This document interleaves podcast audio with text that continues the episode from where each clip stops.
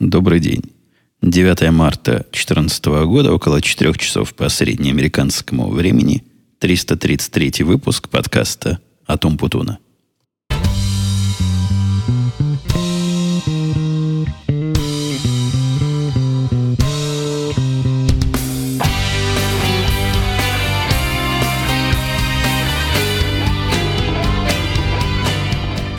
Возвращаясь на обещанные еженедельные рамки, хотя, конечно, название многих может обманывать, и что в имени моем. Это всего лишь название. Если на заборе написано, сами знаете что, то это вовсе не значит, что оно есть.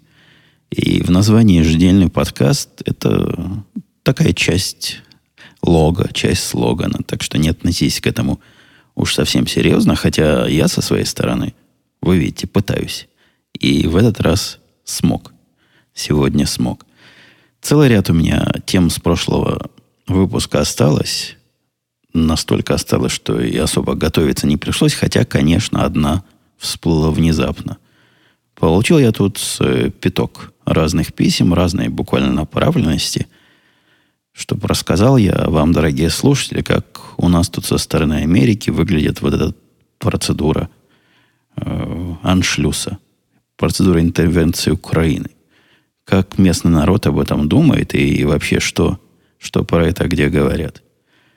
Также меня спрашивали, какое мое личное отношение. Но это просто какой-то обидный вопрос. Неужели те, кто меня слушает, не догадываются, какое у меня может быть к этому всему безобразию личное отношение, при том, что в паспорте у меня гордо написано, в американском паспорте, что по рождению я гордый укр. В общем, с этим понятно. Что касается местной реакции, то она есть. Вообще, я рассказывал, что Россия тут в последнее время, все эти годы, что я тут живу, это какая-то, с точки зрения общественного мнения, какая-то далекая, непонятная, ну, примерно, наверное, как, ну, не как Зимбабве, но как Пакистан. Вот есть какое-то место, у этого места есть э, потенциально, от него может исходить потенциальная опасность, но как-то мы с ними то ли дружим, то ли не дружим – а что там за медведи с балалай? Это вообще мало кого интересует. Ну, то есть сильно-сильно это было не в фокусе. Немножко фокус все эти русские вопросы вернулись во время прошлых выборов, когда неожиданно, во всяком случае для меня, наш республиканский претендент, который, к сожалению, не одержал победы в этой предвыборной гонке, сказал, ну реально, вот вдруг на ровном месте – что Россия наш главный геополитический соперник. Даже так между соперником и противником. Его там засмеяли и закидали буквально всем, чем надо. И теперь вот это все у нас на, на радио, на, на Фоксе, который я время от времени слушаю, сильно обыгрывают. Прокручивают речь Ромни, который говорил про это, и речь Обамы, и всех его престижных, которые смеялись, говорили, да ха-ха-ха. Вы что, Россия, она ж, она ж наш друг. Это же пушистые там такие замечательные люди. Руководство вообще красавцы. И забудьте о том, что у нас... У нас не 90-е годы. Забудьте о ваших старых страхах. Бояться нечего, говорили они. И теперь все это прокручивают и говорят, а, а мы же говорили, а вы вон несли какую чушь. Короче, отношение возникло возникли сразу вопросы, вот куда я не пойду и где знают о моих русских корнях. Ну, там, вы знаете, в местные они не делают разницы. Русские, корни украинские. Какая им, собственно? Откуда-то оттуда. С их точки зрения, Новосибирск это где-то рядом с Киевом. Так что я вот где-то между, между Новосибирском и Киевом. И, значит, эксперт. Спрашивают люди, как там, что, что за Украина такая, что за процесс такой – Везде. Вот куда я пойду, куда жена пойдет. И просто спасу нет. Я не скажу, что дошло до того, что уже стыдно стать, стыдно признаваться, что ты русский, хотя, конечно, какой-то какой-то какой дискомфорт это вызывает. Но народ в основном как-то так сочувственно смотрит на это. То есть на меня сочувственно смотрит, мол, как, как тебя ж, дорогое, угораздило в такой новой империи зла родиться. Но мнение это, видимо, не всеми поддерживается. о том, что это зло и о том, что такая агрессия. Хотя официальное телевидение и официальное радио в разной, в разной степени горячности вот это приговаривает постоянно. Среди простых людей я видел один, по пальцу могу поднять, загнуть. Один случай, который высказал сочувствие к этой всей операции принуждения к миру. И он больше так по-либертариански. Хотя тоже какой-то он странный либертарианец, потому что либертарианцы должны быть как раз за, за вот такие революции, когда люди берут дело в свои руки и решают свою судьбу. Но у него какая-то особая часть либертарианства, и вот он утверждает, что вся эта неделимость границ, это нам от буржуазных идеологов досталось, и в современном мире уже такого нет, быть не может. И вот, вот кто хочет выйти, тот пусть выходит, и куда хочет, хочет заходит, и кому захочет присоединяется. Но это, это скорее исключение. Многие люди из... Ну, тут же много иммигрантов в разных поколениях. Все иммигранты, которые вокруг расположены, вот у нас чувак, который я рассказывал, программист из Румынии, у моего мальчика подружка в Литве, по-моему, живет. Есть э, знакомые поляки. В общем, все эти люди из, из малых стран, из стран Восточной Европы, из стран, которые близко к России, они прямо реально боятся. Они реально переживают, потому что им правомерно в голову приходит вопрос, а, а кто будет следующий. И в эту сторону как раз все их расспросы. Но я, я небольшой эксперт. Я не знаю, чего там делается, когда меня прямо спрашивают, ваш guy, он crazy или идиот? Я всегда отвечаю, что он, скорее всего, crazy, но вряд ли идиот. Поэтому го- готовьтесь, готовьтесь ко всякому. К чему готовиться, не знает решительно никто, и я тоже такого ответа всем вопрошающим дать не мог.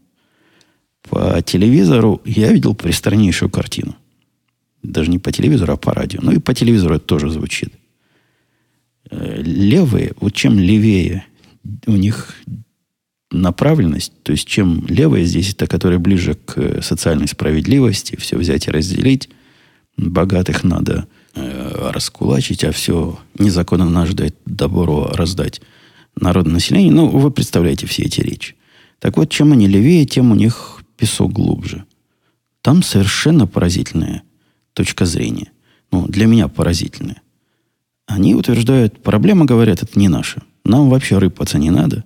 И будем сидеть тут, э, лапу сосать. Хватит нам лезть, значит, во все дыры во всем мире. И вообще, это их дело. Они там сами, они там сами разберутся. И до нас далеко. До нас, значит, не дойдет.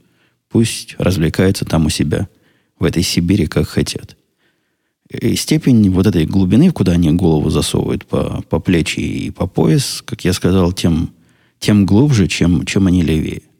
Но наши правильные чуваки, они, конечно, все исходят праведным гневом и рассказывают, рассказывают. Ну, рассказывают как раз то, что я, такую же реакцию, которую я ожидал бы у всех нормальных людей услышать, в шоке и, и в удивлении. И в том, что мир оказался, к сожалению, таким, каким они подозревали. И никого пушистого вокруг и доброго друга нет. Нет. Ну, не особо ожидали, что он будет, но вот настолько нет. Это их даже, даже где-то расстраивает.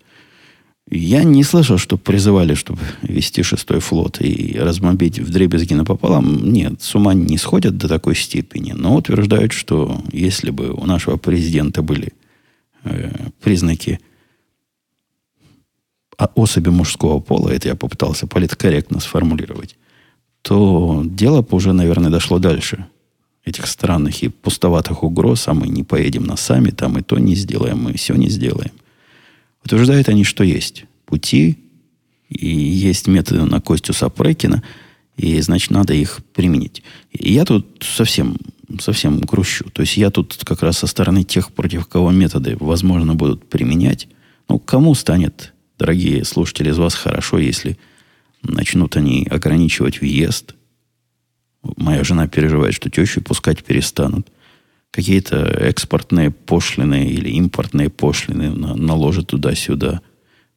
Канал по, покупки нефти и газа перекроют, как-то будет, будет грустно. Вот я на это как раз смотрю с точки зрения обиженных вкладчиков, с точки зрения тех, по кому эти санкции могут, могут вдарить. Так что я весь стою раздвоенный. С одной стороны, мне неприятно будет, если накажут, кого попало за, за то, что надо. А с другой стороны, ну, как-то какие-то меры в такой ситуации надо принимать. И если ты, если ты Америка, по-моему, надо. Но все это, все это темы политические, о которых мы тут редко с вами говорим, не, не по причине, что я тут политики избегаю, а по причине, что небольшой Копенгаген вашей политики, и ждать от меня заокеанских умных слов по этому поводу, это, это не ко мне. Это какому-нибудь голосу Америки или радио Свобода. У меня же свои простые, житейские, теплые, ламповые темы. Самая не, она не теплая, она не ламповая. Самая шокирующая тема, и я намекнул на нее в прошлом выпуске, случилась за время моего отсутствия. Нельзя сказать, что это была такая уж неожиданность и такой уж шок, но, тем не менее, шоковатость определенная была. Начну сначала. В свое время, когда я перешел в эту маленькую, но гордую контору, я довольно быстро утянул за собой своего индейца. Не то, чтобы я его тянул и говорил, бросай старое место, тут моя совесть чиста. Он туда ходить, ходить не хотел. Он хотел там только проявиться, чтобы... Там такое правило было, такое, такое условие, что если, значит, начнешь работать, то через год получишь там остаток бонуса. Там немного денег, но, но какие-то деньги. Поэтому он собирался перейти формально в ту контору, которая наша корпорация продала, поработать там недельку и уйти. Работать там он не хотел. То есть нюхом чувствовал, что мои инсинуации о, о горькой и черной судьбе всего этого мероприятия скорее правда, чем наоборот.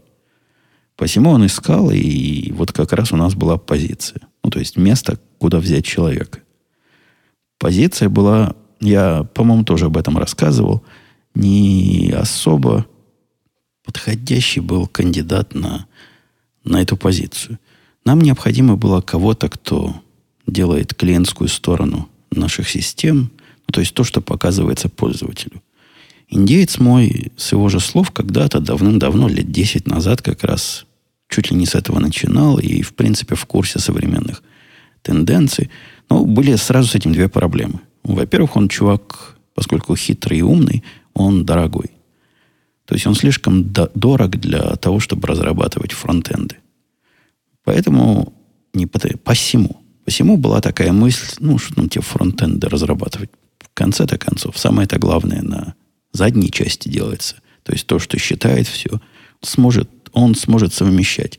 Думали мы работу над э, внешними видами и работу над внутренностями. И вообще казалось нам тогда полезно иметь человека на на вот на этой части разработки, цикла разработки, который может как-то квалифицированно хотя бы беседовать с теми разработчиками, которые доносят все, все до его замечательного интерфейса.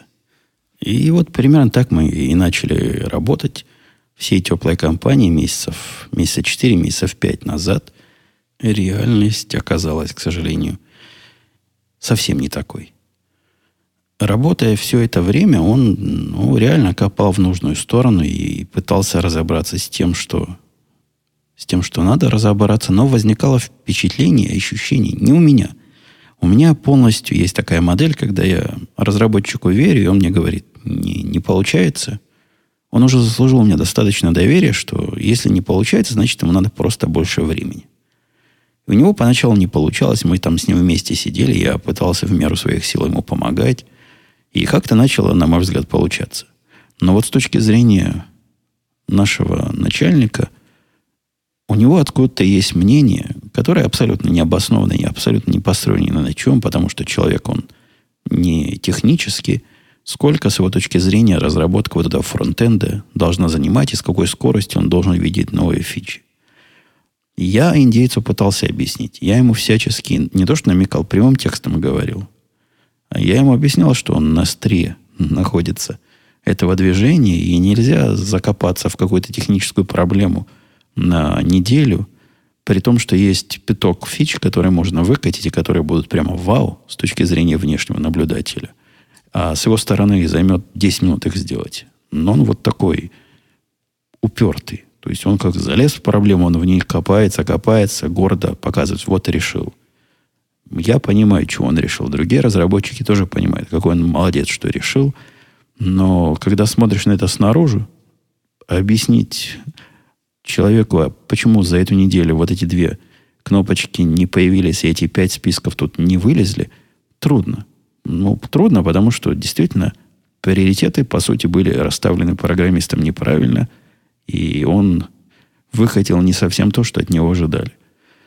Пару раз был такой кризис, когда надо было срочно устраивать демонстрацию, и вот как раз его часть была из-за таких его загулов вовнутрь, вглубь, тормозила. И мы все вместе сидели, помогали ему. Ну и вот в таких, э, в, так, в условиях такого давления он работал нормально. То есть все демонстрации мы успевали сделать, но потом давление убиралось, и он возвращался обратно на свои глубокие подводные рейсы. Все это, видимо, достало мое, мое начальство, и начальство решило, что надо, надо принимать меры. Принимать меры решило оно как? Сначала была идея подключить к этой разработке меня. Но это была давно еще идея, и я эту идею э, отбил как мог. Не от того, что я уж настолько не хочу руки замарывать, вот этой частью разработки, а просто из-за того, что это абсолютно невозможно. Но я и так на себе такой кусок системы этой несу, что проценты вам говорить не буду, чтобы не пугать. И заниматься еще совсем другим куском в параллель с тем, что я делаю, но это будет не там хорошо, не сям хорошо. Ну, просто физически и технически это абсолютно невозможно, и абсолютно это нет ни времени, ни... Да ни времени и невозможность. Ничего нет. Поэтому была идея, может, нанять кому-то ему в помощь, может, э, как-то распределить среди нас. В общем, все эти идеи не срабатывали. И на мое удивление, а удивляюсь я, потому что руководитель от наш, он человек очень мягкий. И, видимо, у него там внутри это сильно варилось. Ну, просто сильно варилось вот это, э, вот это несовпадение ожидаемого и полученного, что выварилось. Пока я был в отпуске, он, видимо, решил, решил принять меры. И к моему приезду вот эта идея, что нам надо с индейцем расстаться, а вместо него взять человека, который вот исключительно этим будет заниматься, исключительно это будет разрабатывать, она вызрела и просто стала в его голове аксиомой. Он спросил мое мнение, он спросил всех мнения, и я сказал, что, на мой взгляд, этот шаг поспешный, хотя я вполне понимаю его резоны. Честно говоря, да, я понимаю его резоны. Для меня даже главное не то, что индеец не совсем квалифицированный был для этой работы. А вот этот метод. Он, я не мог ему объяснить, что не так, как в большой компании, тут можно работать, не так надо э, выдавать продукты, и не так нужно доставлять результаты. Объяснял не раз, но не смог. И совершенно справедливо мой начальник сказал, что наблюдает в нем вот э, некие следы работы в большой корпорации. То есть, когда ты под давлением, ты делаешь все как надо. А как только ослабил давление, у тебя скорость сразу падает. И может он чем-то там занимается, но со стороны это выглядит как езда на холостом ходу. Он, он в этом прав. В этом он прав, и, и тут совершенно спорить нечего. Наверное, многолетняя работа в большой корпорации сломала немножко подломала моего индейца, и он оказался не очень готов вот к такому виду. Суперактивный и постоянно доставляющий какой-то результат деятельности. В результате остались мы без, без того, кто разрабатывает вот это лицо. И сами действительно все бросили, и все, все, кто остались, все вместе начали этим заниматься. Не то, что все вместе, я меньше всех. Потому что у меня на это у меня есть своих задач полно. Как раз получилось, что остальные наши программисты более-менее освободились. Вот они из кусков того, что наш индеец на, накопал, много повыбрасывали. Они утверждают, что код у него, кода слишком много. Все это можно написать меньше. В меньших объемах и добиться большего результата. Ну и, судя по всему, судя по всему, правы. Потому что без него мы уже смогли выкатить продукт и устроить две, даже три демонстрации, о которых я в прошлый раз рассказывал. Оно не такое красивое. То есть, ну, он реально был, особенно после моей накрутки, очень внимательный к деталям. Здесь к деталям внимание прямо так себе, но продукт получился функциональный. Э, страшный, конечно, как вся моя жизнь, но достаточно функциональный. И, в принципе, в ожидании мы, что наймем человека, который умеет этим заниматься, ожидание, что он из него сделает конфетку уж совсем. Но даже сейчас то, что мы показываем, оно выглядит как полностью рабочий, функционально э, законченный продукт, который вот можно продавать, за который уже можно брать деньги. Так что шаг, как бы мне не горько было признавать, похоже, был вполне и вполне оправданный. Сказалось это на индейце моем самым странным образом. Я вообще такого не видел. Ну, то есть мне приходилось видеть, как людей увольняют, как они покидают работу по разным причинам, но вот так подействовало. Я не видал. Если бы индейец это был нашим человеком, он бы просто ушел в запой. Настолько его это тряхануло. Поскольку он человек не наш, у него началась такая депрессия, которая, я с ним постоянно общаюсь, которая вызвала самое страшное, что может быть у специалиста, у профессионала. Чувство неуверенности в себе. Он перестал ощущать себя крутым, и ну, это на всем сказывается. То есть, как он разговаривает, как он готовится к интервью, все у него, все у него сдвинулось. Он стал совершенно неуверенный в себе. Безобразие это я взялся починить, и забегая в конец скажу, что сразу починил, мы с ним проводили. Я ему дал проектик. То есть я ему объяснил, что смотри, дружище, давай поймем, что да, действительно, вот эта область, в которой мы тебя попытались, не твоя. Ну, попробовали, не получилось. Давай вернемся к твоей области, и чтобы тебе вернуть уверенность, я дам тебе проектик, которым ты сможешь заняться вот там на неделю. Проектик. Но он такой широкий, глубокий и только для умных.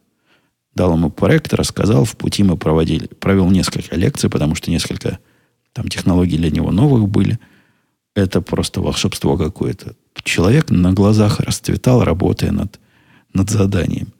И до, до конца даже мы не доделали, потому что там уже в заключительной части было понятно, мне этот проект сто лет не нужен.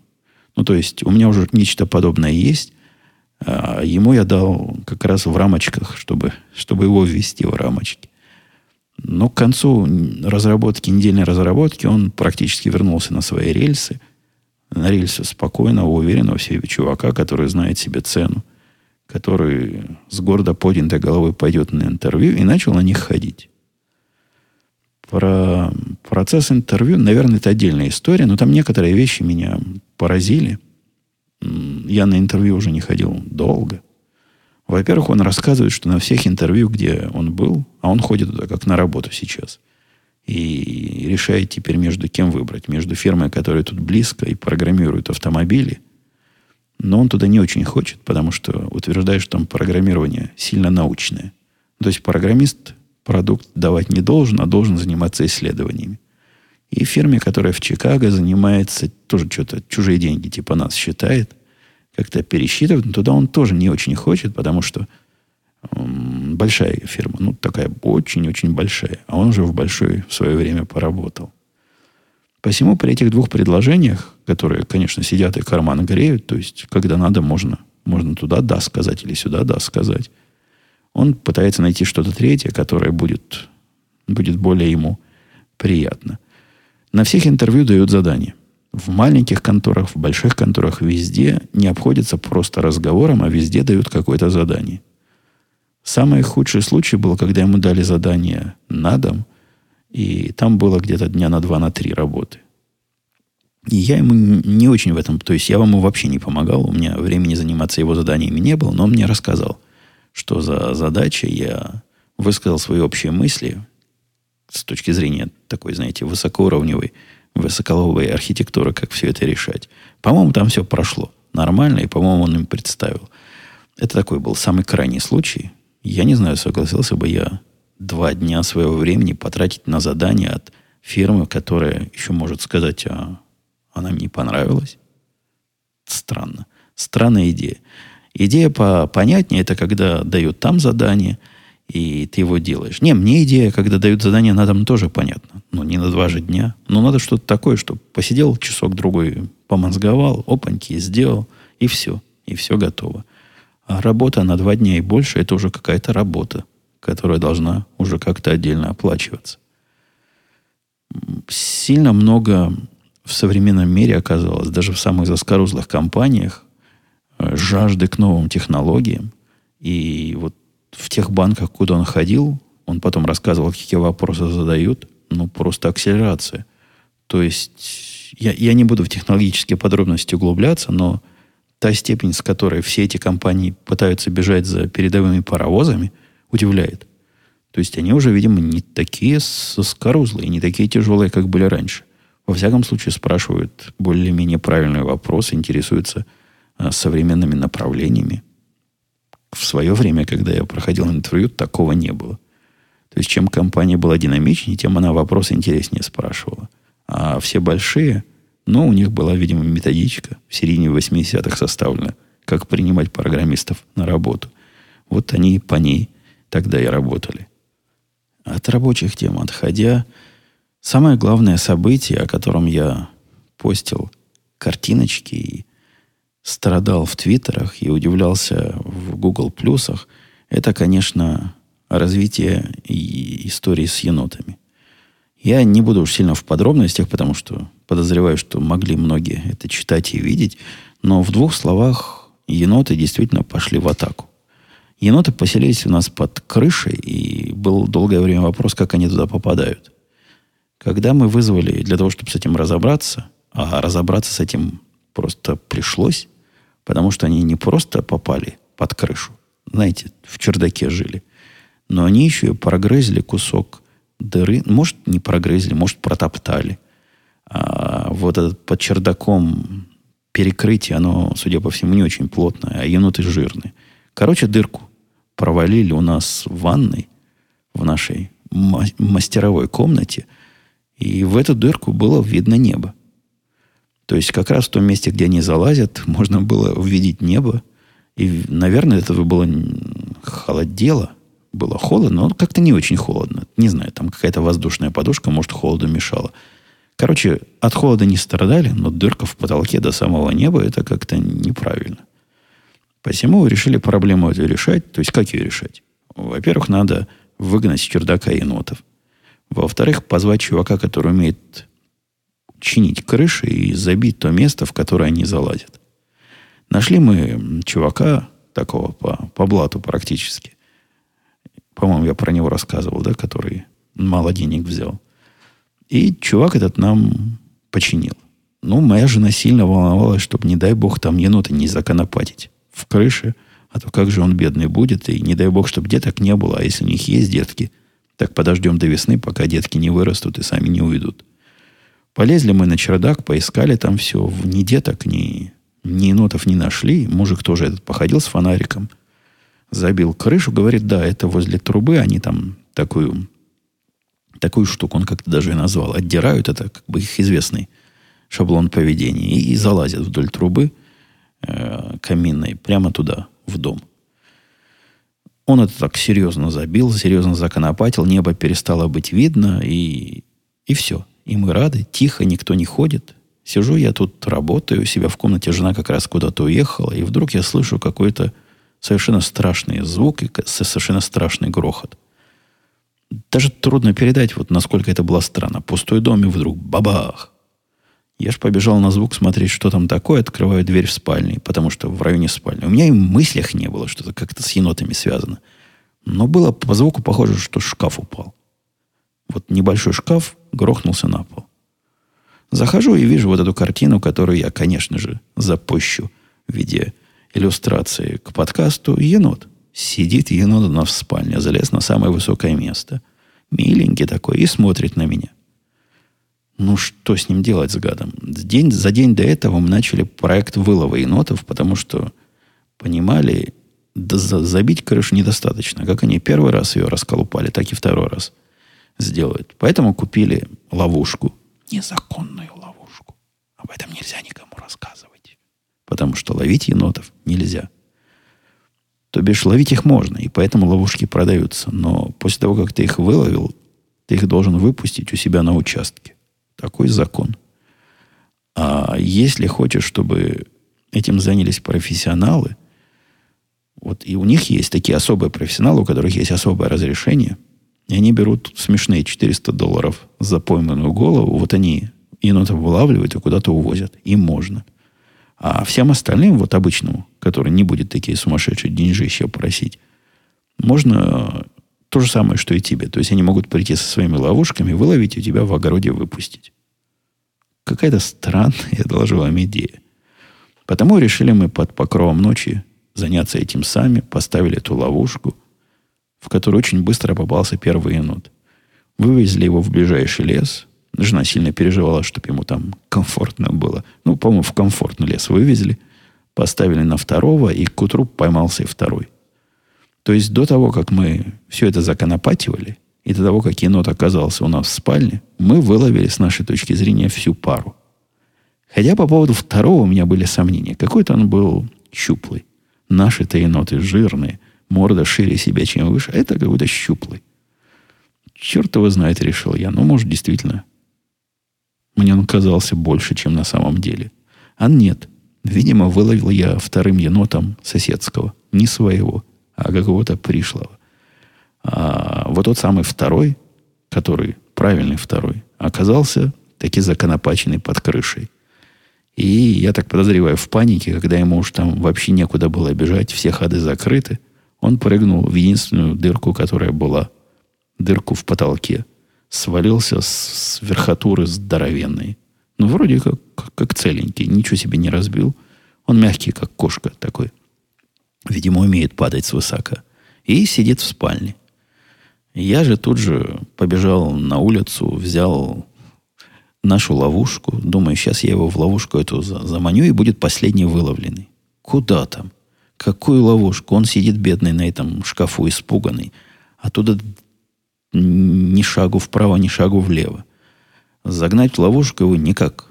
Ну, никак нельзя. Причем зверь, он миленький, конечно – но шипит так страшно и зубы показывает. Ну, лучше к нему не подходить.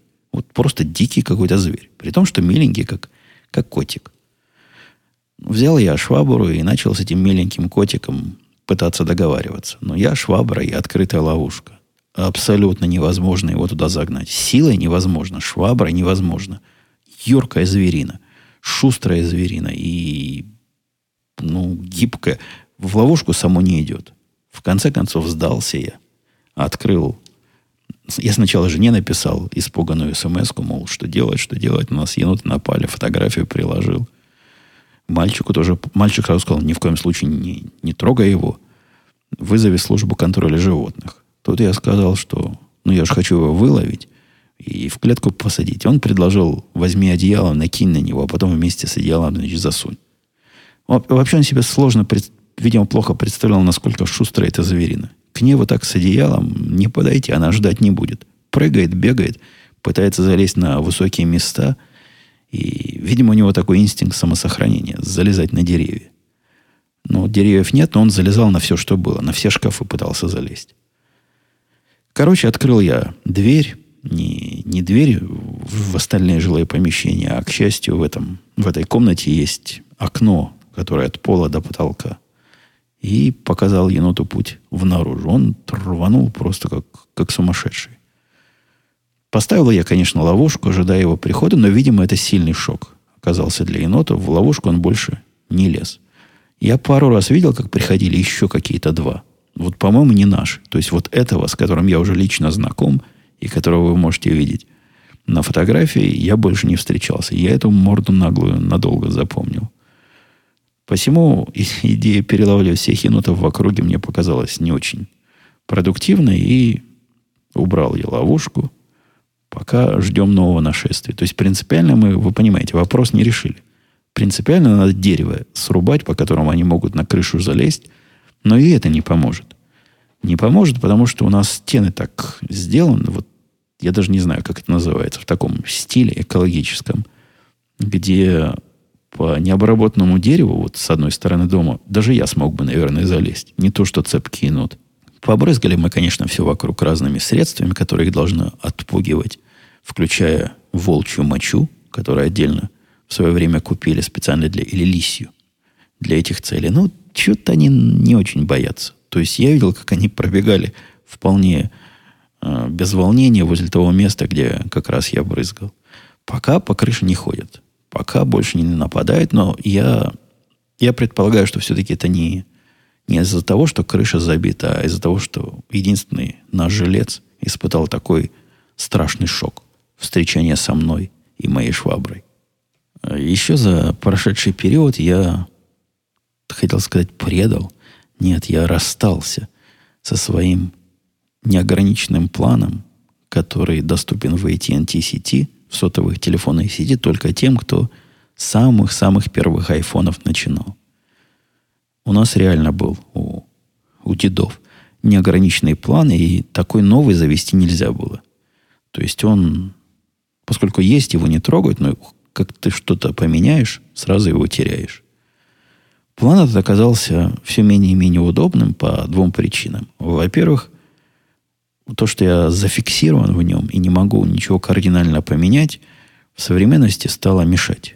В современности, я вам доложу, нет никаких лимитов здесь, в Америках, у всех провайдеров уже больше нет лимитов на телефонные разговоры, нет лимитов на сообщения, а есть как раз лимит на объем данных, которые можно посылать.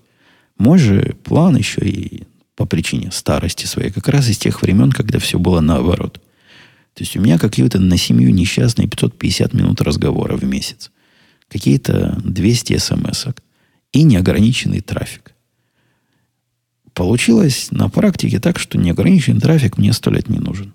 Ну вот совсем мне не нужен, моей жене не нужен, моей дочке не нужен. Мальчику моему нужен.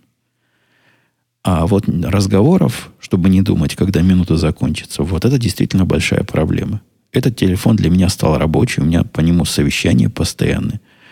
То бишь на прошлой работе мне выдавали для таких вещей сотовый телефон. А на этой нет, на этой со своим приходи. И решил я поменять наш вот этот семейный на новый, который все делает наоборот. Мальчика пришлось нашего плана вынуть, потому что невозможно с его запросами. Он там по 30 гигабайт в месяц тратит трафика. А хотел я купить, по деньгам посчитал, чтобы интересно получилось, на три телефона, на меня, на жену и на дочку, три айфона, 10 гигабайт на семью, и все это стоит 145 долларов в месяц. За вот тут раньше, который у меня и у моего сына был неограниченный, платил я 230. Согласитесь, разница прямо не слабая, да? Вместе, вместо 230 платить 140, 145, чтобы уж скорее, чтобы уж точнее. И самое главное, у меня неограниченный разговор будет. Вот для этого все и затеивалось. Мальчик мой купил себе сам, по-моему, T-Mobile, где все тоже неограничено, в том числе и данные можно по многу. Там, по-моему, на одного человека он платит на себя самого 70 долларов за себя. Но он уже большой, он уже давно хотел, значит, отделиться. Пускай. Пускай отделяется и, и в этом смысле.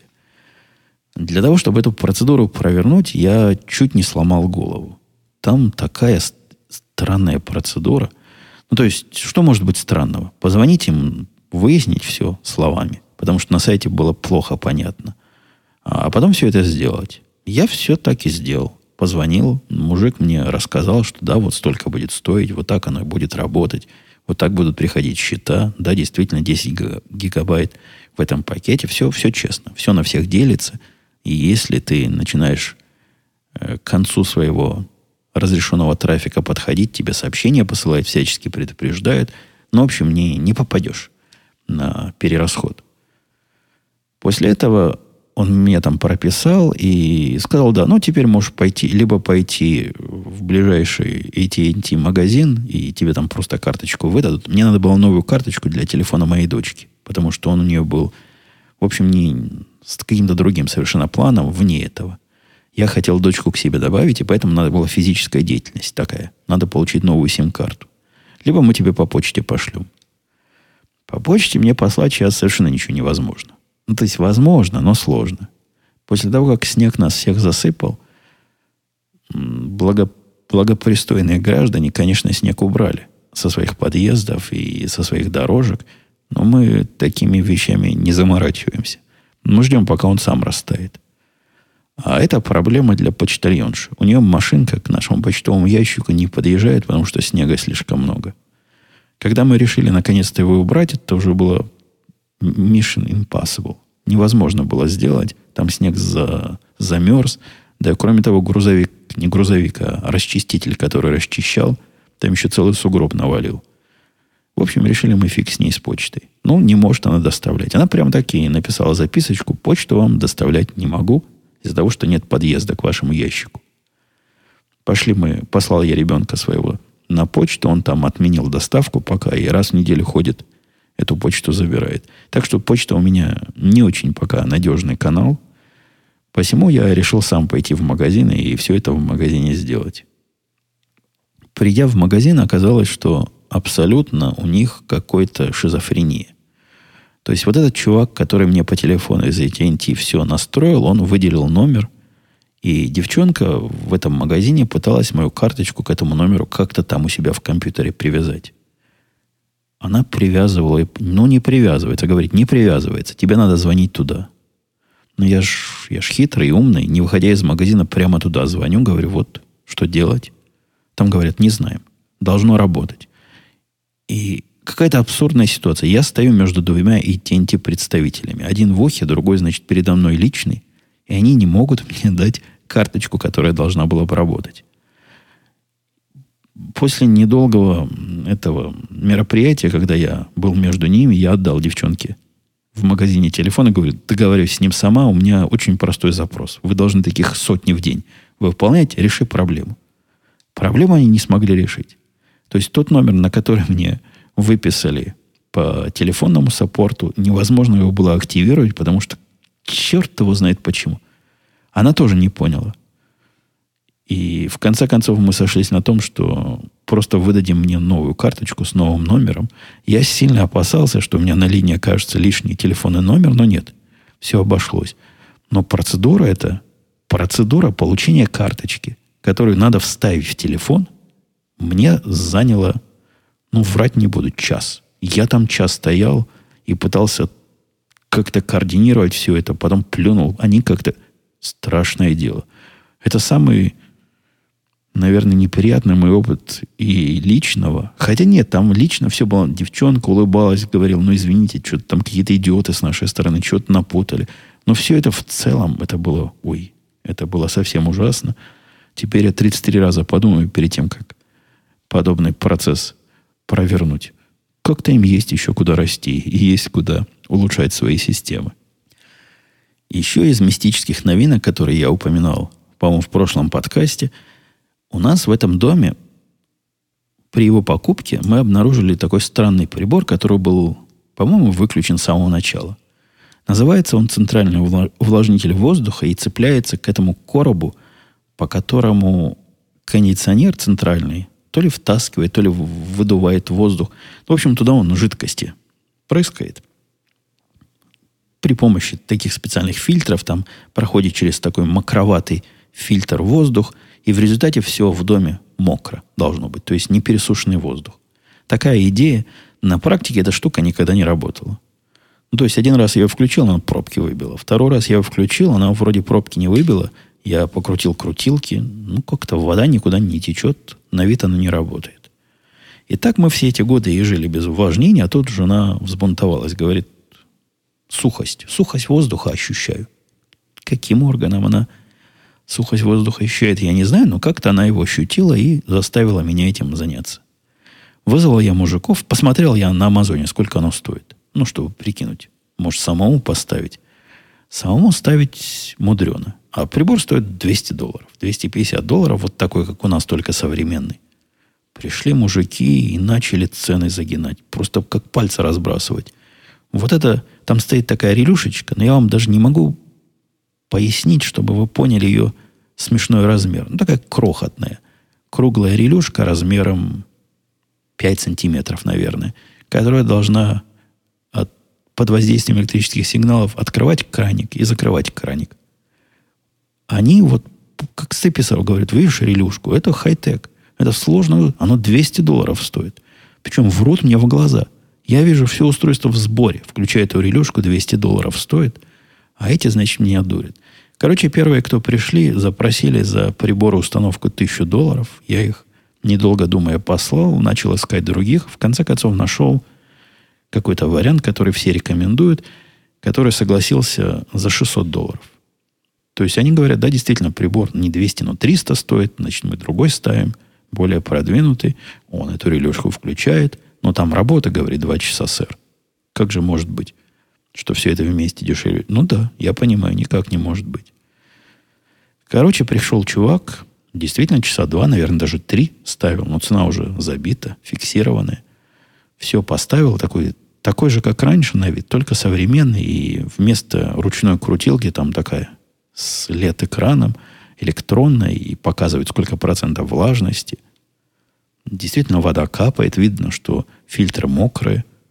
Но вот дальше, насколько оно работает, я к жене приставал, потому что она подозревается вот с этим органом влажности. Чувствуешь ли ты разницу, спрашивал я ее. Молчит. То есть, может, она ее и не чувствует, но признаться не признается. На мой взгляд, вообще ничего не поменялось. Ну, кроме того, что я стал беднее на 600 долларов, и прибор этот, через него капает вода, ну, по слухам, оно работает. Эти мужики, которые ставили, они думали, что мы прибор этот устанавливаем, потому что у нас паркет вздувается. Говорят, от малой влажности паркет начинает вздуваться. Как-то у нас не вздувался. Может, у нас и до этого была влажность хорошая. Черт его знает. Но теперь вот контролируемая есть. Если кто знает, как почувствовать, что у нас влажности больше появилось, и какие органы за это отвечают, может, глаза станут слезиться или, наоборот, станут сохнуть от, от этого. Ну, какие-то должны быть видимые признаки потраченных 600 долларов. Но не может быть, что просто мистический прибор, который мистически нечто, что-то такое увлажняет. Давайте я быстренько к вопросам, хотя, хотя опять времени остается мало. Геннадий спрашивал – Доброго времени суток, Евгений. Давно и с удовольствием слушаю ваши подкасты, как радио, так и личный подкаст от Умпутуна. Если не сильно затруднить, не могли бы вы рассказать о своем личном, в своем личном подкасте, насколько сильно ощущается пропагандистская настроенность СМИ, фильмов, сериалов, радиопередач США? Они там любят драматизировать и сгущать краски. Он тут э, дает ссылку на ролик, который, с его точки зрения, правильно освещает нашу пропагандистскую сущность. Но хотелось бы услышать ваше мнение, может быть, мнение ваших коллег. Тем более интересно узнать, насколько оказалось в обычной жизни американцев сказалось создание Министерства пропаганды. Чего? Какой? Я, я не знаю про Министерство пропаганды. Единственное, самое близкое, что я знаю про Министерство пропаганды, это канал Russia Today, который здесь в последнее время тоже отличился сильно. От, из него ушли две журналистки. Они обе чокнутые, то есть они и по жизни были. То есть две американские какие-то суперлиберальные журналистки, они не нашли ничего лучшего, чем пойти вот, вот в это гнездо. А теперь вдруг с удивлением поняли, сюрприз, сюрприз. Им там не дают говорить правду. Они там какую-то правду хотели сказать очередную, а им сказали, нет. Вся правда про Украину, вот как на бумажке написано, то и говори. И они, значит, гордо оттуда под аплодисменты ушли. Какое еще Министерство пропаганды Геннадий имеет в виду, я не знаю. Что такое пропагандистская настроенность? Каких каналов-то? Каналы действительно разные есть. Каналы разные точки зрения высказывают. Я выбираю те, которые к моей точке зрения ближе. Называть их пропагандистскими как-то, по-моему, несколько извращенный смысл этого слова, потому что пропаганда это когда есть правильное мнение. А когда есть разное мнение, разные полярные мнения, есть нечто между ними, можно выбрать для себя – то, по-моему, это уже как раз мнением называется, а вовсе и не пропагандой. Дмитрий, спасибо за подкасты, спрашивал Дмитрий. Было бы интересно узнать, получилось ли ужиться с тудуистом. Это HTML5 интерфейс, который обсуждался в радио. Да-да, это новая программа, которую я попробовал для ведения списка своих дел, личных дел. То есть не для работы, а вот какие-то свои собственные дела и проекты. Не, не пошло. Я, я не могу э, пояснить, почему, но не, не лежит душа. То есть он и хорош, и красив, и прекрасен. Но ловлю себя на том, что каждый раз возвращаясь к Task Paper, который ну, простой, как, как дверь, и прямой, как железная дорога, но делает вот именно то и именно так, и практически идеально, за исключением всяких багов и глюков, которые меня заставляют смотреть на сторону. Но когда он работает, он работает идеально. Вот мне был вот такой, но чтобы работал правильно, чтобы не было проблем с синхронизацией Dropbox, я был бы просто абсолютно удовлетворен всем. А этот тудуист как-то не пошел. Ну, не могу даже объяснить, чего не так, но я ловлю себя на том, что когда что-то ввести надо, даже мысль не возникает открыть его и туда внести это дело. Либо в task paper, либо на бумажку записать. Но не туда. Э, спасибо. Вот он пишет, иллюминат за ваш подкаст. Интересно слушать вести с вашей стороны. Каждый раз удивляюсь, как у вас находится тема, чтобы рассказать. Да, конечно, находится. Видите, столько тем нашлось. Уже под 50 минут, а разговор все не заканчивается. У меня вопрос к вам, наверное, который поднадоел. Вот, например, у меня есть грин-карт. Есть желание найти работу в IT-сфере. Какие первые шаги надо сделать, чтобы найти достойное и интересное место? Погодите. Вот, например, или, допустим, есть грин-карт, надо начинать с этого. Во-первых, не было патронов. Я, я пред, предлагаю сначала этот грин-карт завести, потому что это вовсе не шаг. Это практически конечная точка пути. Это не первый шаг, это последний шаг. И вот после того, как будет грин-карт, который, которого, судя по вопросу, пока нет, тогда уже и задавать такие вопросы. Потому что процесс наоборотный. Процесс получения грин-карт, он, как правило, я повторяю сам себя, это конец пути. То есть сначала надо найти работу, получить рабочую визу. Работа эту визу продлевает. Вы тут... Э, я не очень знаю этот иммиграционный путь, но знаем нескольких людей, которые вот таким путем как раз грин-карты получили. Так что вопрос ваш перевернутый, поэтому никакого адекватного ответа я на него дать не могу. Да, есть еще целый ряд вопросов, но время действительно поджимает. Давайте будем на сегодня завершать положенные разговоры. Встретимся на следующей неделе. Я надеюсь, удерживать темп и не переползать на ежемесячные неприятные всем э, рамки. Все, пока. До следующей недели. Услышимся.